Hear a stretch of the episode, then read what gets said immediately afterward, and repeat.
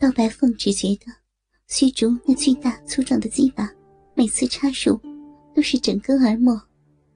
那浑圆粗大的龟头，无情的挤压着自己的子宫。往返数十下之后，他便被刺激的肉壁一阵强烈的收缩，子宫颈也站立的喷射出黏滑的汁液。他雪白的皓齿紧咬住自己的阴唇，高挺的裙臂中哼喘不已。虚竹将刀白凤那双酥腿。夹扛在自己的肩膀上，双手捏握住她盈盈一握的细腰，腰臀继续冲挺着。他的头压在刀白凤丰满柔软的胸膛上，深嘴含住一只玉峰，大口嘬吮着那上面犹如花蕾般的乳头。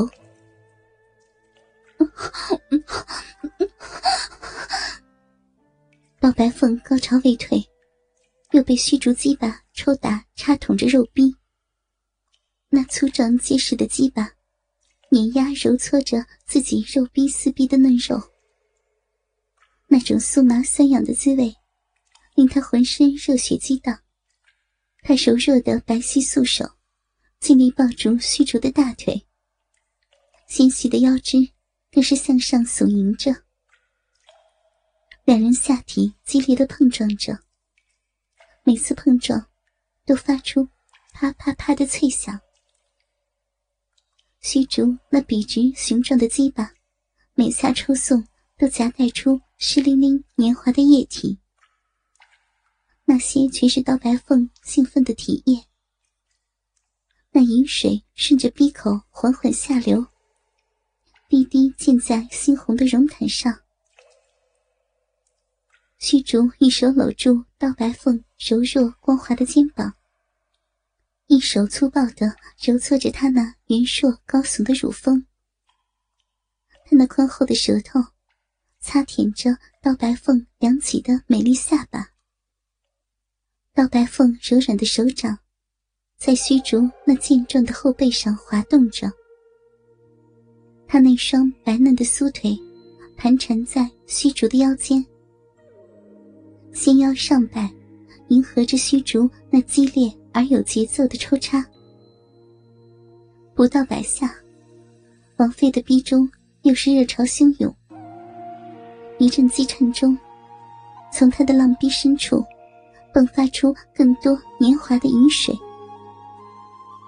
这次高潮远比刚才来的更激烈、更凶猛。刀白凤忍不住放声呻吟起来，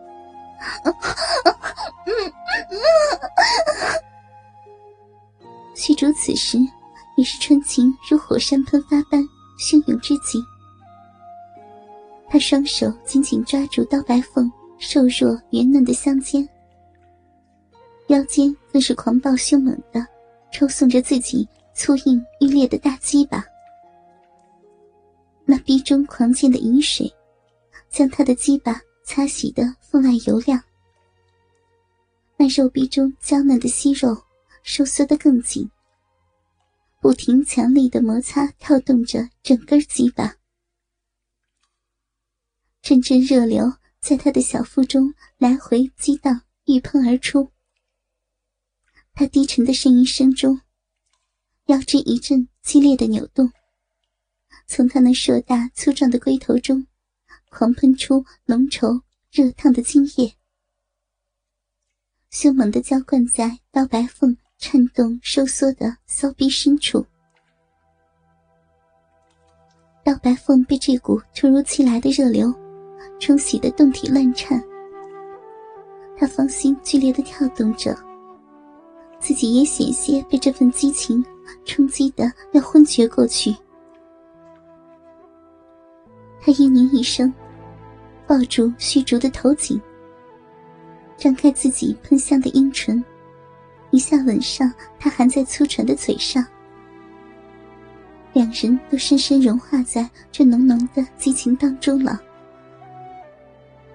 虚竹的舌头钻进刀白凤那清香温润的口腔中，而对方那娇嫩香滑的细舌也探寻过来，两人交换吸吮作弄着。不知道过了多久，两人激情渐渐褪去。刀白凤倦懒的蜷曲在虚竹宽厚的胸膛上，娇声问道：“小和尚，你怎么会来到镇南王府呢？”虚竹听此一问，不禁身形机灵一下，慌忙坐起来道：“哎呀！”坏了，坏了！刀白凤不解的问道：“怎么，什么就坏了呀？”哎呀，少林方丈叫我来此，是有一封信要面呈镇南王，说是一件紧急之事。可，可我……他心中懊悔之极，自己的事情还没有办好，却在此处和镇南王的妃子翻云覆雨。刀白凤一听，虽然心中恨极了段正淳，但不知道何事如此紧急。那段正淳，毕竟还是自己二十余年的结发丈夫。他娇声道：“那你先去送信要紧，我……我……”虚竹见他娇美秀丽的脸庞，一时心中又是一软。真舍不得离开此处，他一把抱住刀白凤那柔软的胴体，低声道：“我此件事情办好，一定会再来看望女菩萨的。”说着，在他那光滑的脸颊上轻轻一吻。刀白凤娇躯微微一震，娇声的笑道：“ 花和尚，快快的去吧。”但愿你不会忘了人家。虚竹起身，穿戴好僧袍，硬起心肠，告别了刀白凤，走出地下石洞，来到木屋之外。只见此时已是天色大黑，他辨别了方向，快步跑向玉虚观。来到观外。只见自己骑来的马儿还在，他飞身上马，直朝着大理城飞奔而去。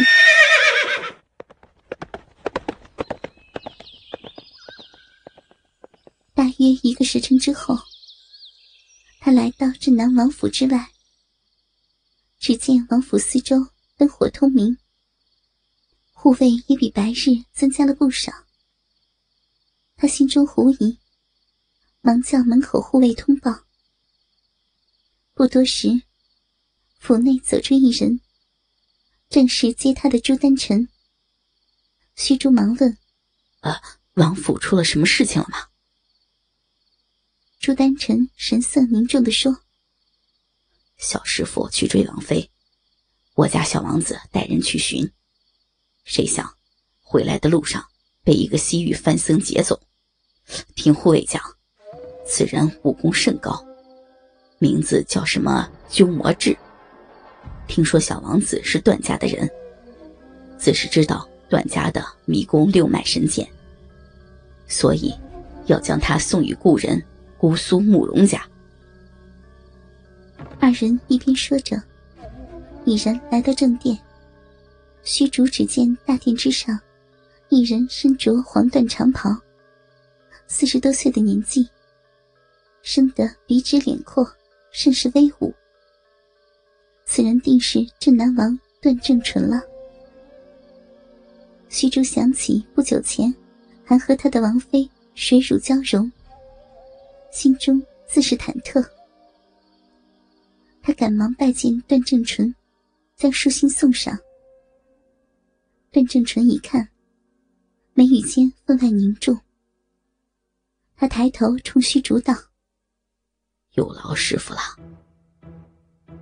虚竹不敢看他，问道：“呃，听说小王子被人擒去，小僧愿意前往乌苏慕容家解救段施主。”段正淳一听，大喜过望。他正愁着自己无法分身去救儿子呢，赶忙道谢道：“啊，那多谢小师傅了。”虚竹不敢多耽搁下去，告别这南王，自己上马，扬尘而去。